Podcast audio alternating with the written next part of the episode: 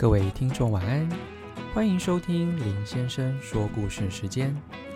在故事开始之前，建议您不妨准备一杯热茶及一包小点心，这样会有更美好的听觉享受哦。好的，今天的故事即将开始，请务必将音量调整至最舒适音量，确保在享受美好时光的同时，也不会让耳朵哭泣哦。敬祝您今天收听愉快。十二月十二日，星期三，天气晴。今天放学回家，在餐桌上发现了一张纸条，上面是这样写的：“爸爸和妈妈决定到垦丁公园再度一次蜜月，因为明天是我们结婚二十周年的纪念日。你们在家里要乖，要听姐姐的话哦，她会负责照顾你们。爸爸和妈妈留。”我看完纸条，赶忙冲到每个房间去看。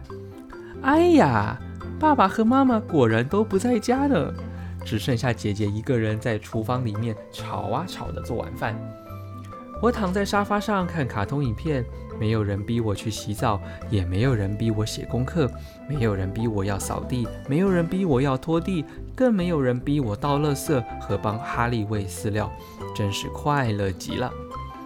后来姐姐的晚餐端了出来，呃，她的干饭没有煮熟，汤汤的，我们就将就着吃稀饭。还有她的蛋炒的黏黏的，我们笑着说那是个蛋糕。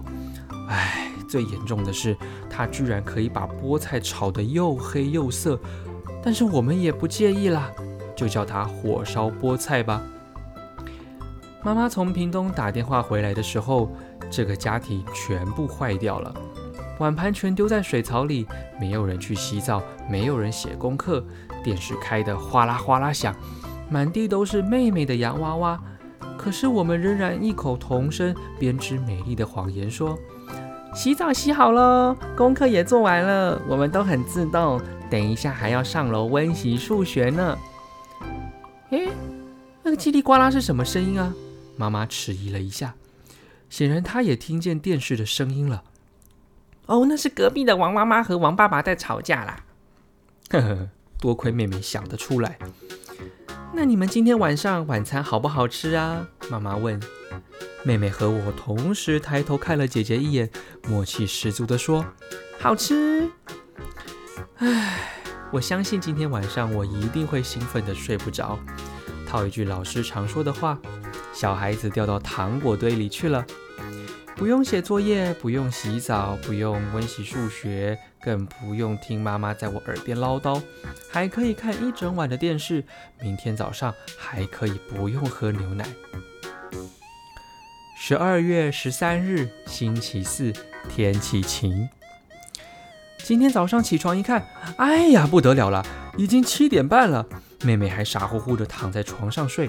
我想起这时候早自习已经结束，大家都开始扫地了，便顾不得刷牙洗脸，草草抓起妹妹开始穿衣服、背书包、戴帽子。妹妹的动作实在是很慢，我气得跳脚猛叫。哈利也在门外叫，因为没有人喂他吃早餐。我便把桌上最讨厌的牛奶倒在他的碗里，嘿嘿，一举两得。等我们坐上公车，匆匆赶到学校，第一节数学课早就已经开始了。我一喊报告，一走进教室，全班立刻笑得东倒西歪，连老师也又气又笑，指着我的裤子。我原本还搞不清楚到底发生什么事，没想到低头一看，才知道我居然把睡裤穿到学校里来了。唉，于是我就这样穿着睡裤被老师罚站在走廊。当我垂头丧气地走出教室，正好看见隔壁隔壁班，嘿嘿，妹妹也被罚站在走廊上。看到妹妹一脸倒霉相，我又开始觉得好玩了。我们两个人在走廊上彼此做鬼脸，做了一整节课。结果晚上回家看到了另外一张纸条：“亲爱的妹妹，姐姐和姐姐的男朋友决定今天晚上去看电影哦。”庆祝我们认识一周年纪念日，桌上的钱拿去吃晚饭。你在家里要乖，要听哥哥的话，他会照顾你哦。姐姐留。我灵机一动，为什么我们不自己动手来煮泡面呢？说完，我立刻怂恿妹妹到楼下的杂货店去买泡面。我负责烧开水，而妹妹在镜子前面练习。老板，我要买两包泡面。这句话一直练习了半个钟头，才战战兢兢地走下楼去。我们把水煮开了，面条、调味包、油料包都加到锅子里去，哗啦哗啦搅了半天。妹妹舀起一池汤，喝到嘴里，皱着眉头说：“哎呦，好咸啊！”我一喝，果然太咸了。不过这难不倒我这个天才。我到冰箱里搬出糖罐子，加了糖，中和中和。结果我就煮出了史无前例的一道菜，并且还有两种吃法。妈妈打电话来的时候，一切仍然如同往常一样安好。晚餐吃的是干面加酸辣汤。当然，妹妹不应该控诉姐姐不负责任的行为。可是姐姐跑去和男朋友约会，把我们丢在家里，这一点起码的报应，也是她罪有应得的。姐姐很晚才回到家里，我向她报告今天发生的一切，她也没有说什么，只是带我们去买了一个闹钟。十二月十四日，星期五，天气多云。虽然我们拥有了一个新的闹钟，可是今天还是迟到了。我们又被罚站在走廊上。我和妹妹都发现，我们不能完全相信闹钟，因为闹钟只会叫醒人们一根手指头，按下它，脑袋根本没有唤醒。于是下午一放学，妈妈的电话立刻过来了。唠叨这个，唠叨那个，还规定姐姐必须要带我们去吃晚餐，并且每个人都要洗澡。她要打电话请隔壁的王妈妈过来检查。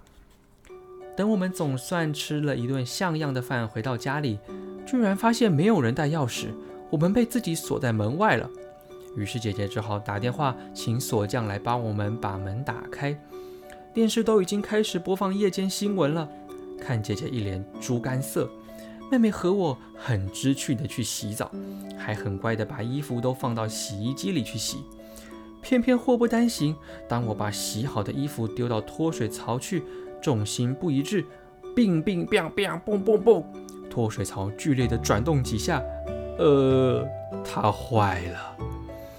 姐姐可火冒三丈了，指着妹妹和我大骂：“我看你们谁再去跟妈妈打小报告哈，我明天就要谁好看。”妹妹和我一看不对劲，赶紧溜回寝室。毕竟这只可怕的母老虎要是发起威来，我们两个可是招架不住啊！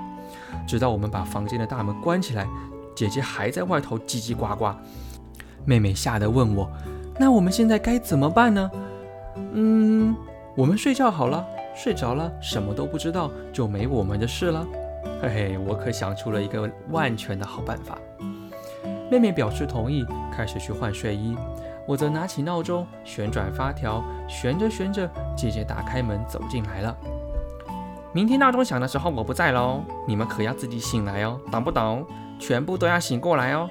她一把抢走闹钟，把闹钟摆在门外，每一根手指头、脚趾头、眼睛、鼻子、嘴巴、脖子、身体，全部都要醒过来，然后起床，穿拖鞋，走出来这里，把闹钟按掉，知不知道？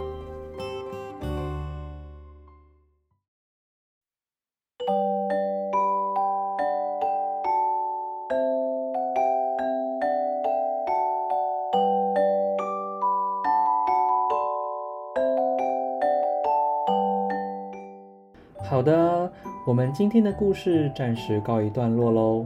想知道后续的发展吗？敬请锁定明天晚上的节目哟。现在时间不早了，请确实盖好你的棉被，享受属于你的专属梦乡吧。我们明天见喽，拜拜。